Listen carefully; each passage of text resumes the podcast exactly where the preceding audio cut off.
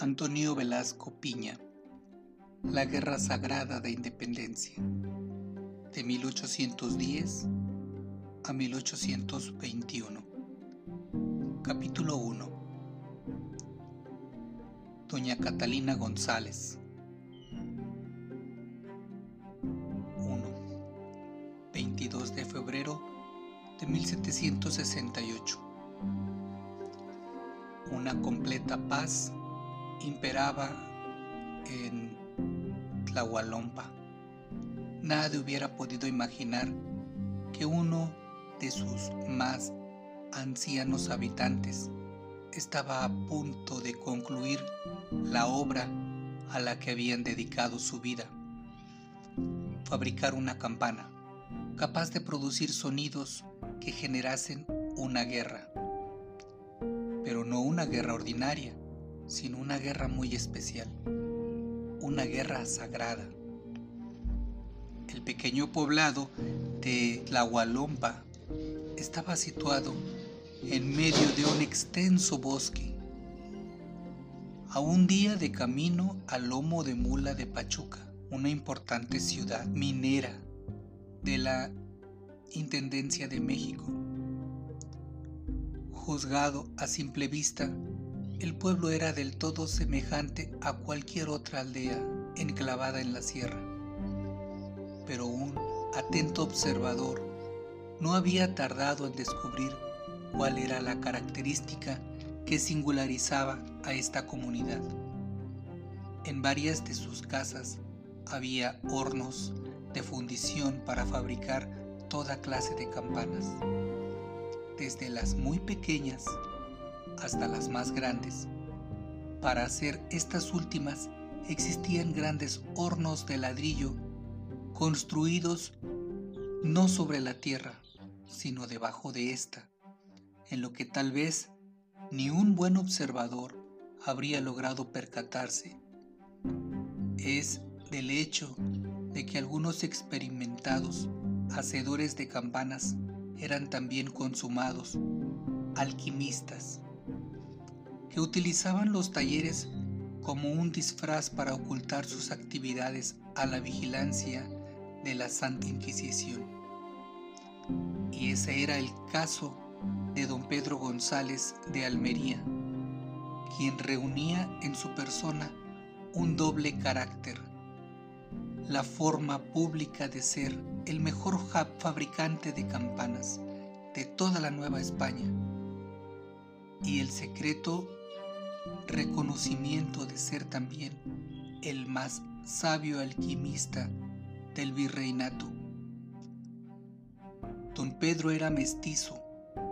Su padre había sido un indígena descendiente de Nezahualcóyotl y famoso por su portentosa inteligencia y sus destacados dotes de curandero. Su madre había llegado de España siendo muy joven, pero pertenecía ya a la secreta hermandad de los alquimistas. Y fue la oculta ciencia que estos practicaban la que transmitió a su hijo desde pequeño. Junto con dichos conocimientos, el futuro fabricante de campanas recibió también una esmerada educación en materias tan disímiles como son la retórica, farmacopea y teología. En su juventud tuvo la oportunidad de efectuar largos viajes por las distintas intendencias de la Nueva España así como por varios países europeos. En una ocasión, al cruzar el Atlántico de regreso a su país, una furiosa tempestad estuvo a punto de hacer naufragar el navío en el que viajaba. Sintiendo la proximidad de la muerte, se produjo en lo más profundo de su ser una revelación. Si lograba sobrevivir, debía consagrar su existencia a elaborar un instrumento musical que al ser tocado despertase en los habitantes de la Nueva España el anhelo de ser independientes, de dar nacimiento a una nación libre y soberana. En cuanto llegó a tierra, don Pedro comenzó a dar los pasos necesarios para alcanzar el cumplimiento de su propósito. Vendió a un buen precio el negocio del que había vivido hasta entonces. Una farmacia ubicada en la céntrica calle de la capital del virreinato. Trasladó su residencia al apartado poblado de Tlahuelompa, pues sabía que allí se encontraba el mejor alquimista de la Nueva España.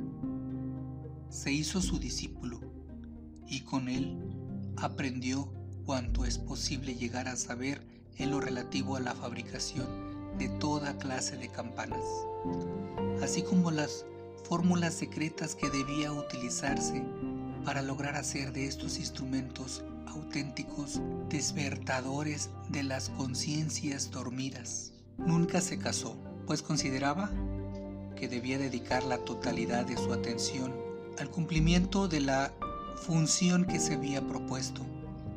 Al morir su maestro heredó no solo su taller, sino también la responsabilidad de ser considerado el más apto de los alquimistas novohispanos. La tarea de elaborar una campaña mágica cuyo taller convoque a una lucha libertaria requiere en quien la realiza de un elevado estado de conciencia, de profundos conocimientos de alquimia y de una ilustrada paciencia.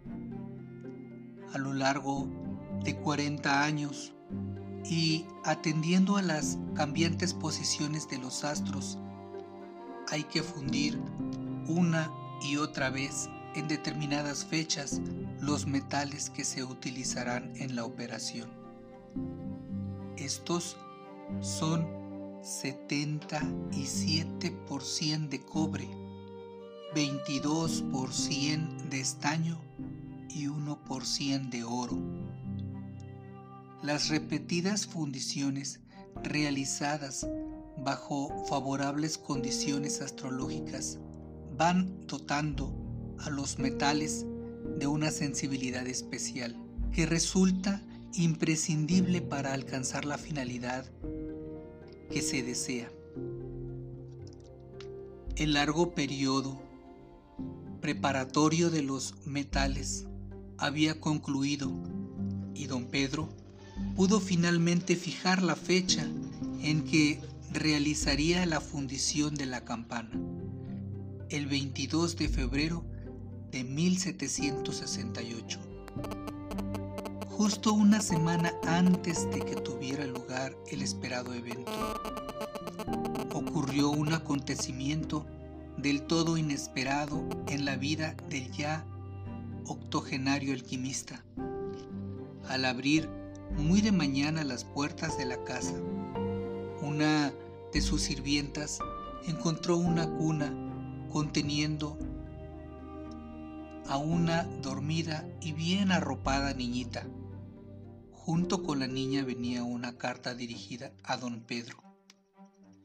En la misma se le informaba que la pequeña vida había nacido exactamente al mediodía del pasado primero de enero en la población de Molango.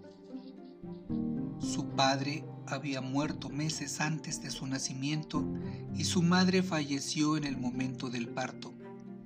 No tenía familiar alguno que pudiese hacerse cargo de ella, por lo que la partera había consultado con un secreto guardián de la tradición sagrada lo que debía hacerse con la recién nacida.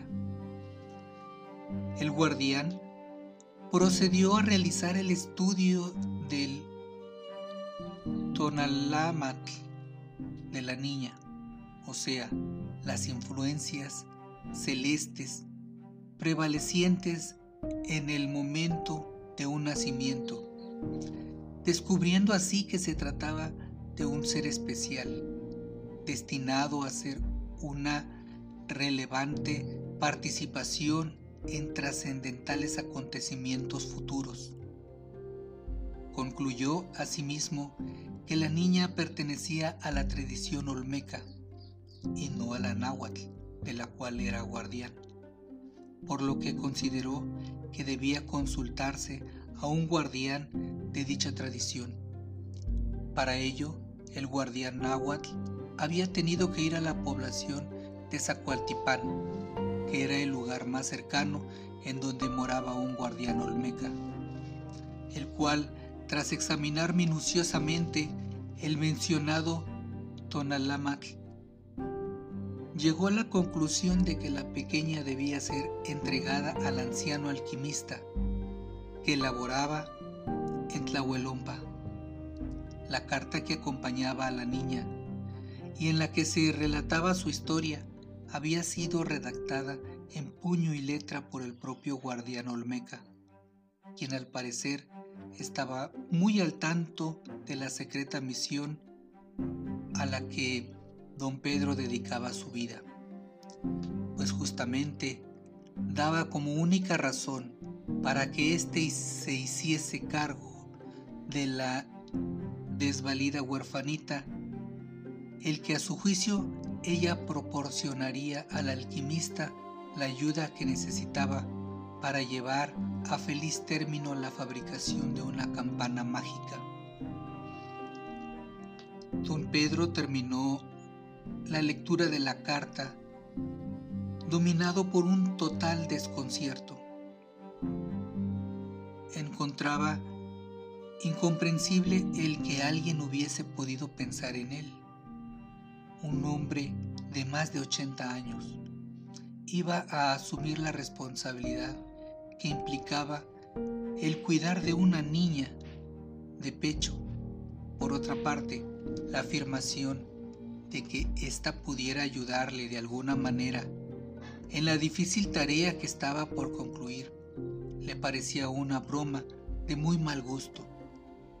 Concluyó que la única solución razonable que podía darse al inesperado problema al que se enfrentaba era la de llevar a la niña a la capital y entregarla a una institución religiosa dedicada a la atención de huérfanos pero esto solo podría hacerlo una vez que hubiese pasado la tan esperada, ya inminente fecha en que habría de fabricar la campana. Mientras tanto, tendría que atender a las urgentes necesidades de la pequeña, empezando por conseguir de inmediato en el pueblo una nodriza que la alimentase.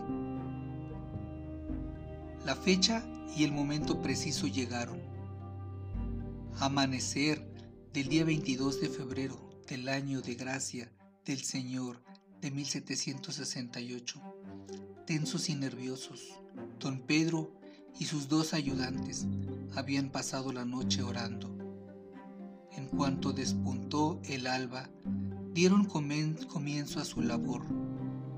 Fundieron el metal y cuando éste se transformó en, una, en un invierno hirviente líquido, procedieron a vaciarlo en la fosa de ladrillo, donde se encontraba el molde de la campana, hecho con carbón. La voz de don Pedro resonó con recio acento, pronunciado, cada una de las palabras que integraban la fórmula que constituía uno de los máximos uno de los máximos y mejor guardados secretos de los alquimistas. Laudo deum verum. Pleben voco. Convoco. Clerum. Defuntos ploro. Pestem fugo. Festa decoro utilizando una pequeña porción sobrante del metal empleado para confeccionar la campana. Don Pedro y sus ayudantes hicieron el bajado de la misma así como un anillo, una sencilla argolla destinado a ser utilizado cuando llegase el momento de localizar a la persona que tendría a su cargo la delicadeza misión de hacer uso del preciado instrumento libertario que acababan de construir. Concluido su trabajo, dio comienzo para don Pedro el día más largo de toda su existencia. Debía aguardar hasta el instante en el que el sol iniciase su ocultamiento para efectuar una prueba que determinase si habría tenido éxito o no en su propósito. Nunca como entonces pudo comprobar que la ordinaria medición del tiempo no tiene nada que ver con la verdadera velocidad o lentitud con la que éste transcurre, pues esto es un proceso del todo personal y subjetivo. Finalmente, comenzó a anochecer. Presa de una indescriptible emoción, don Pedro acarició levemente la campana, comprobando que el metal se había enfriado del todo. Acto seguido, derramó sobre el sonoro instrumento una buena cantidad de agua mercurial, una sustancia que utilizaban los alquimistas para múltiples tareas. Si la campana era realmente mágica, debía reaccionar elevando rápida y curiosamente su temperatura. Don Pedro empapó también con agua mercurial el badajo y el anillo. Luego aguardó expectante poco más de un minuto y comenzó a palpar con temblorosas manos cada uno de los tres objetos metálicos. Bueno, el tiempo transcurría y no se producía en estos alteración alguna en su temperatura. La comprensión de su fracaso fue penetrando la conciencia del alquimista. Empezó como una simple posibilidad y terminó por convertirse en una absoluta convicción. Era más de lo que su carácter y voluntad podían resistir. Mente y corazón parecían a punto de estallar. De seguro don Pedro habría rodado al suelo de no ser por la oportuna intervención de sus ayudantes, los cuales lo llevaron en vilo hasta la silla más cercana. Allí quedó anonadado y silencioso, sin siquiera poder expresar la amarga frustración que lo, que lo dominaba. Con palabras o llanto, se sentía víctima de una cruel jugarreta del destino que lo llevara a dedicar la vida entera a la búsqueda de un objetivo que había resultado inalcanzable. Todos sus esfuerzos y privaciones habían sido inútiles y carentes de sentido. En medio de su abatimiento, don Pedro alcanzó a percibir que de la cercana habitación en donde se había instalado la huerfanita, llegaba el llanto de la niña. Era un lloro singular que no parecía manifestar dolor o temor, sino una enérgica fortaleza. El ambiente se llenó de improviso, de recias vibraciones, y entonces ocurrió el prodigio. Uno de los ayudantes fue el primero en percatarse del cambio de temperatura que estaba operándose en los recién elaborados objetos. Mire, exclamó con asombrado acento, el agua mercurial se está evaporando. En efecto, el líquido con que se empapara a los tres objetos de metal era ya tan solo un poco de vapor que disipaba el viento. Campana, badajo y anillo lucían perfectamente secos. Don Pedro se levantó de su asiento y tambaleándose llegó hasta la campana. Intentó tocarla, pero el calor que emanaba de ella era tan intenso que instintivamente retiró su mano antes de que hiciese contacto con el metal. Badajo y anillo parecían igualmente candentes. Apuntando hacia la habitación en donde se encontraba la niña, el alquimista exclamó, Fue ella. La vibración de su llanto fue lo que dio conciencia a los objetos. Con el ágil andar, como si de repente le hubiesen quitado de encima cuarenta años. Don Pedro se encaminó al cuarto donde se encontraba la niña. Había anochecido y tuvo que encender una vela para alumbrarse. La niña no solo había dejado de llorar, sino que su rostro reflejaba una alegre sonrisa no exenta de cierta dosis de picardía. El alquimista estrechó a la pequeña contra su pecho y durante su largo rato permaneció abrazando a ella, minució, musitándole tiernas palabras de afecto y gratitud. Luego la sacó de la cuna y la llevó hasta donde se encontraba la trilogía de objetos metálicos. Señalando al anillo, afirmó, es tuyo. Tú serás la encargada de encontrar a quien habrá de tocar la campana. Su sonido convocará a una guerra sagrada para lograr que renazca la nación mexicana. 2. Una larga búsqueda.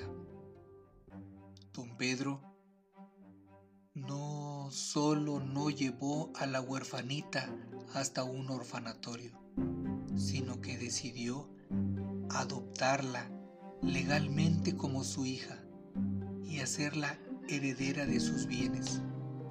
A los pocos días de realizada la fundición de la campana, tuvo lugar el bautizo de la niña. Se le dio el nombre de Catalina por haber sido este el de la madre del alquimista. Muy pronto la pequeña comenzó a dar muestras de poseer una naturaleza en extremo singular. Aprendió a caminar y a hablar prematuramente. Casi nunca se, se enfermaba. Pero cuando esto acontecía, su organismo ponía de manifiesto un asombroso poder de recuperación. Poseía un carácter en extremo vivaz y alegre que le hacía granjearse la simpatía y el efecto de cuantos la conocían. Pero lo más destacado era, sin lugar a dudas, su excepcional inteligencia. A los tres años, Catalina ya había aprendido a leer, a los cuatro pasaba muchas horas en el oculto laboratorio de su padre adoptivo, observando con gran atención las complicadas operaciones alquímicas que ahí se realizaban. El corazón de don Pedro González de Almería dejó de latir al atardecer del día 6 de julio de 1774. El día anterior a su muerte, reiteró a Catalina desde su lecho de agonizante muy diversas instrucciones.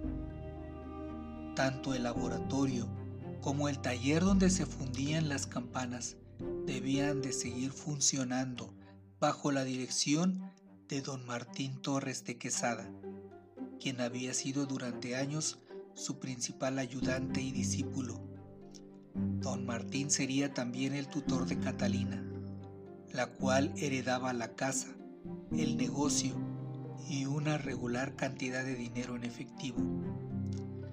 A juicio de don Pedro, la niña debía permanecer en la estancia y continuar aprendiendo los secretos de la alquimia. Cuando se sintiese apta para cumplir su misión, debía iniciar la búsqueda de la persona que habría de tocar la campana y dar comienzo a la guerra sagrada.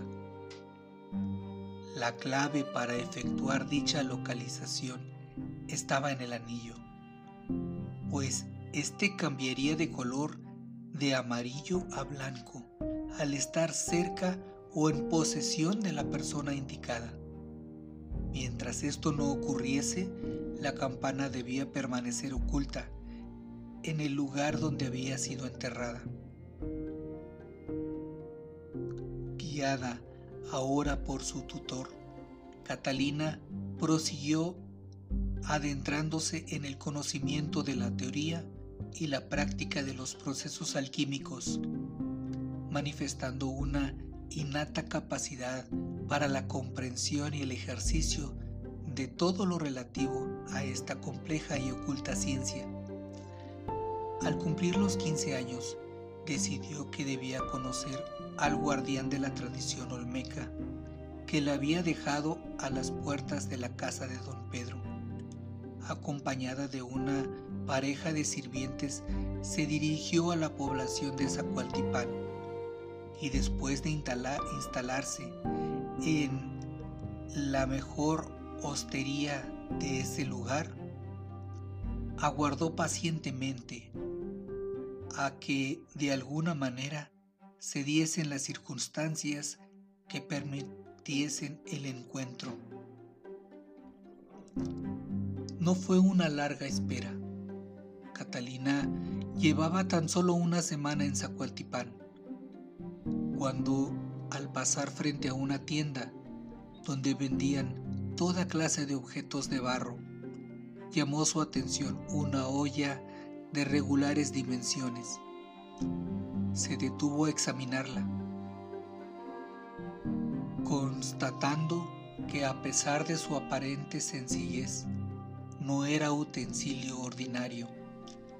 La especial fineza en la textura del barro indicaba que se le había dado un determinado tratamiento, siguiendo al parecer un procedimiento semejante al que empleaban los alquimistas para dotar de excepcionales propiedades a ciertos objetos.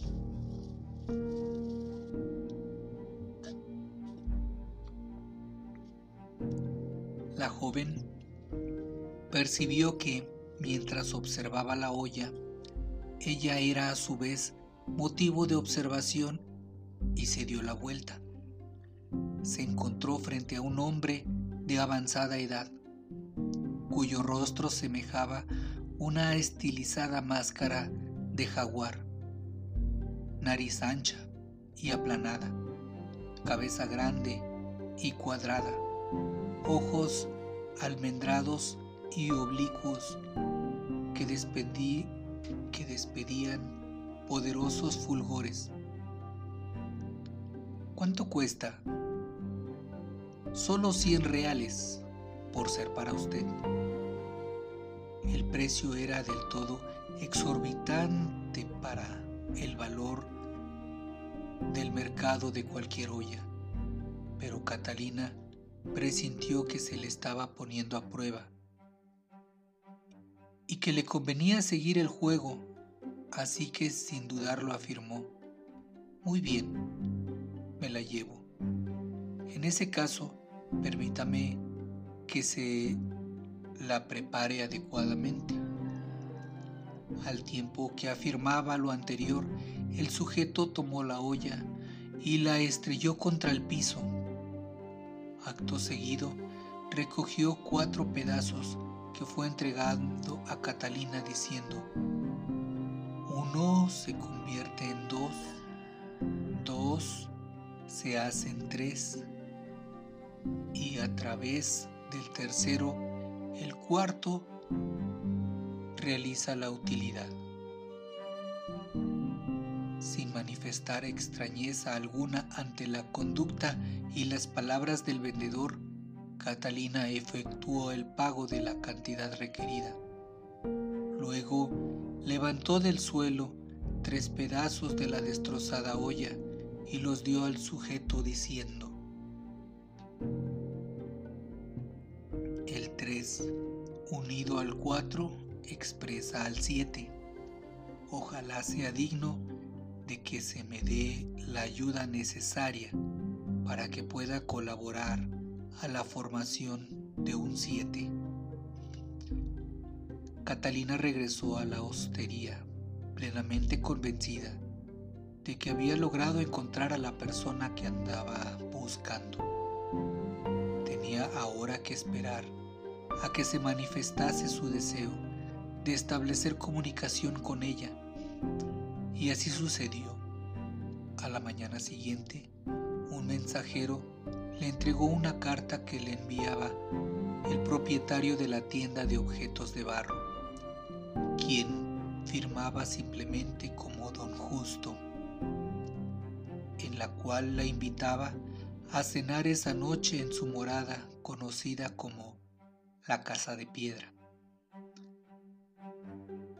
Expectante y emocionada, la joven alquimista aguardó la llegada de la noche Dedicó el día a recabar cuanta información le fue posible respecto a la casa de piedra, no solo sobre su ubicación, sino sobre la historia y las leyes que existían respecto a ella. Se trataba de una casa de extremo singular, pues era monolítica. Eso es, estaba tallada en una sola y gran roca, de tal forma que tanto las habitaciones como el mobiliario formaban parte de la misma piedra. El origen de la casa se remontaba a las primeras décadas de la Nueva España, a una época en que la zona estaba tan solo poblada por cerrados bosques. En cuanto a la persona que la construyera, existían tres diferentes y quizá complementarios versiones. La primera, que había sido un santo ermitaño. La segunda, que había sido un delincuente prófugo de la justicia. Y la tercera, que había sido un empedernido malhechor quien hiciera el tallado y modelado de la roca, pero que con el paso de los años, el diario ejercicio de esta pesada tarea lo había transformado en un santo varón, poseedor de sobrenaturales poderes.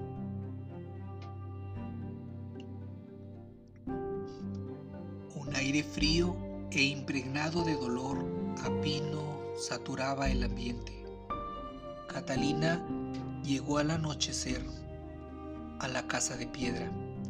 Esta era tal y como se la describiera, esculpida a su entrada, una figura en bajo relieve representaba a un sujeto vestido con casca y tricornio. Supuestamente el constructor de aquella original morada, la casa constaba de dos habitaciones, en las cuales existía un altar, aparadores, alacenas y asientos todo ello formando parte de la misma roca. Aldosa, a esta había otra más pequeña e igualmente trabajada para convertirla en un baño de temazcal. Don Justo era viudo y con él solo vivía una de sus nietas, una jovencita de a lo sumo 15 años, que lo asistía en un todo con manifiesto cariño. Al igual que su casa, nada en aquel sujeto era común y corriente. Su figura, mirada, voz y palabras evidenciaban una superior personalidad poseedora de cualidades y poderes que solo tienen y alcanzan muy, muy contados mortales. Al parecer, don Justo no acostumbraba a perder ni el más mínimo tiempo en preámbulos y formalidades. Tras saludar escuetamente a Catalina, le indicó que tomase asiento y le mostró una hoja de papel de amate en el que aparecían bellamente dibujados varios jeroglíficos náhuatl. Se trataban del Tonalámatl de la joven, aquel que se elaborara cuando estaba recién nacida para conocer las influencias celestes que determinarían su destino. Con frases concisas, don Justo fue explicando el significado de cada uno de los jeroglíficos. Todo indicaba que correspondería a Catalina desempeñar un importante papel en una guerra sagrada, la misma que debería liberarse para lograr que los habitantes de la Nueva España recuperasen la conciencia de que formaban parte de un país ancestral. Encargado del desempeño de cósmicas funciones para cuyo cumplimiento requería gozar de plena independencia. Esa era la razón, explicó don Justo con firme acento, por la cual había aconsejado que la pequeña fuese entregada al alquimista que fabricaba una, una campana, cuyo repicar daría inicio a una contienda libertaria. Y, al parecer, su consejo había sido acertado, concluyó, pues según estaba enterado, había sido el llanto de Catalina el que produjera la exacta vibración que se requería para dotar a la campana de mágicos poderes. Ahora, lo que le correspondería a la joven era capacitarse debidamente para el adecuado desempeño de la importante tarea por realizar. ¿Qué tanto era lo que había avanzado ya con miras al cumplimiento de este propósito? Catalina intentó responder con la más sincera objetividad. Si bien desde pequeña se le venían instruyendo en los secretos de la ciencia oculta de la alquimia. Estaba consciente de que esto no era suficiente para el cumplimiento de la misión que le aguardaba. ¿Podría don Justo aceptarla como discípula y brindarle su orientación y ayuda? El anciano clavó en la joya el anciano clavó en la joven una profunda y escrutadora mirada. Catalina sintió que su alma estaba siendo analizada hasta sus más profundos rincones. Después de unos instantes que para la examinada parecieron una eternidad, el guardián Olmeca afirmó, sí, si tu tutor está conforme con ello, así será. Usted puede venir a vivir a esta su casa y yo trataré de enseñarle lo poco que sé sobre la tradición a la que pertenezco y que es también la suya. Estimo que esto tampoco será suficiente. Pasado un tiempo tendrá que viajar por los cuatro rumbos hasta compenetrarse con las raíces y las esencias que conforman a esta tierra. Solo entonces podrá dar comienzo al cumplimiento de su destino. A la mañana siguiente de su entrevista, don Justo la mañana siguiente de su entrevista con don Justo, Catalina regresó a Tlahualompa. Don Martín Torres de Quesada, el tutor de la joven, no tuvo objeción alguna para los proyectos de esta.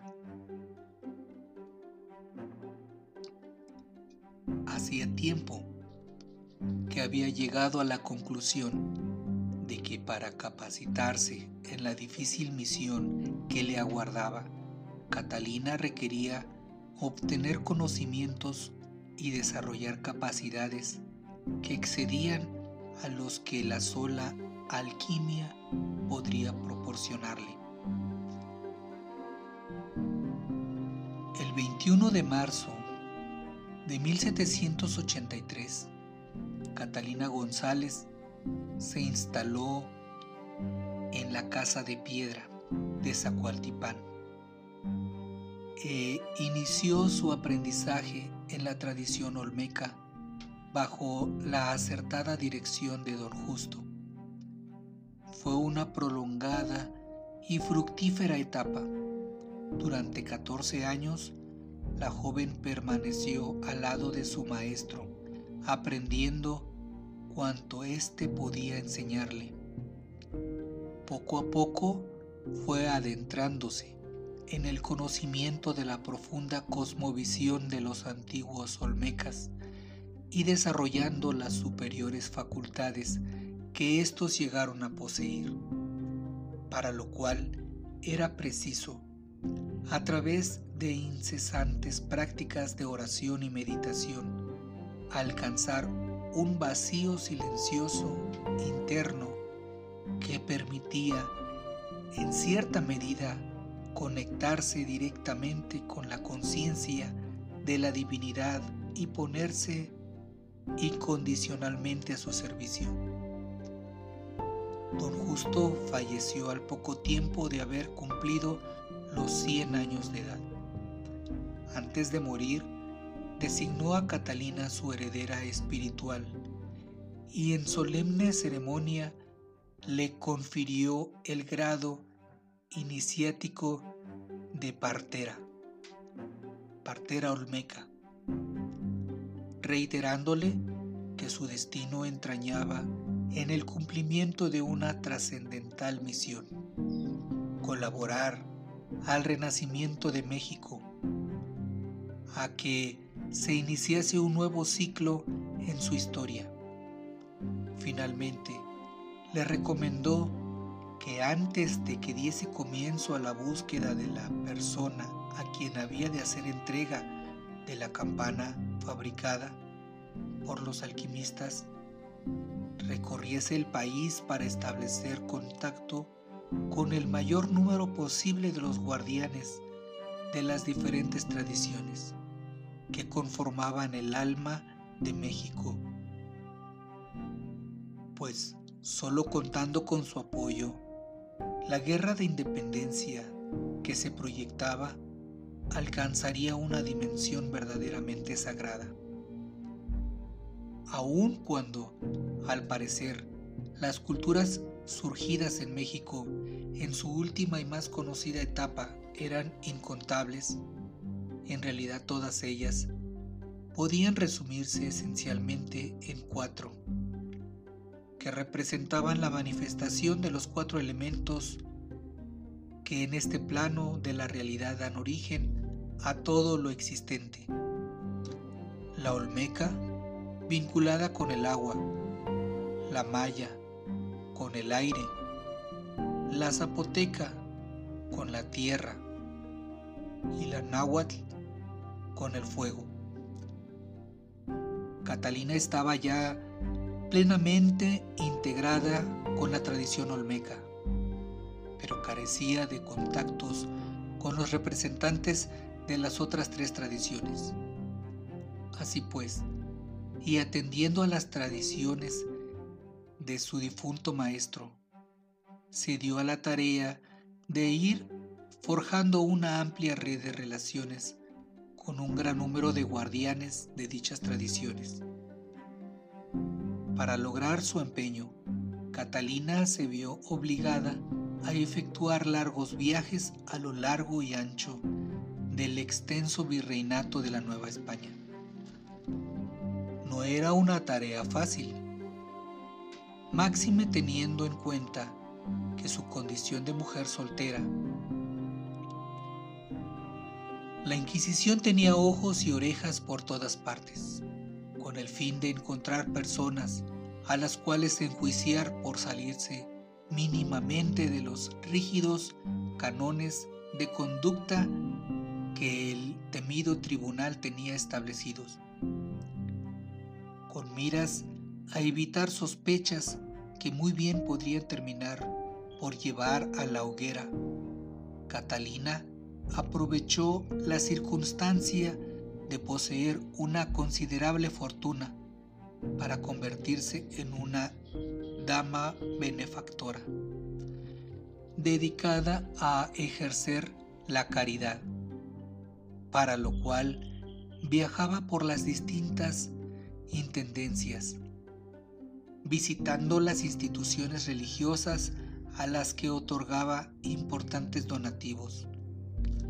En esta forma, hospedándose siempre en conventos, asilos y orfanatos, quedaba a buen cubierto de las pesquisas inquisitoriales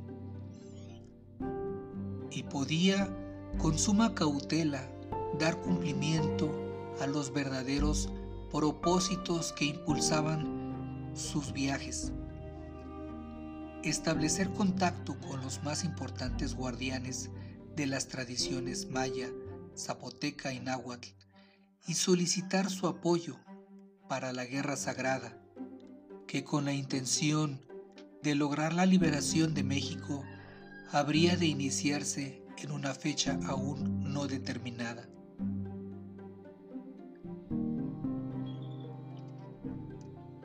Los siete años que Catalina González se dedicara a recorrer la Nueva España le permitieron percatarse por sí misma que el virreinato era tan solo un manto superficial, bajo el cual yacía oculta una auténtica nación poseedora de, de una milenaria historia y de una, al parecer, indestructible vitalidad.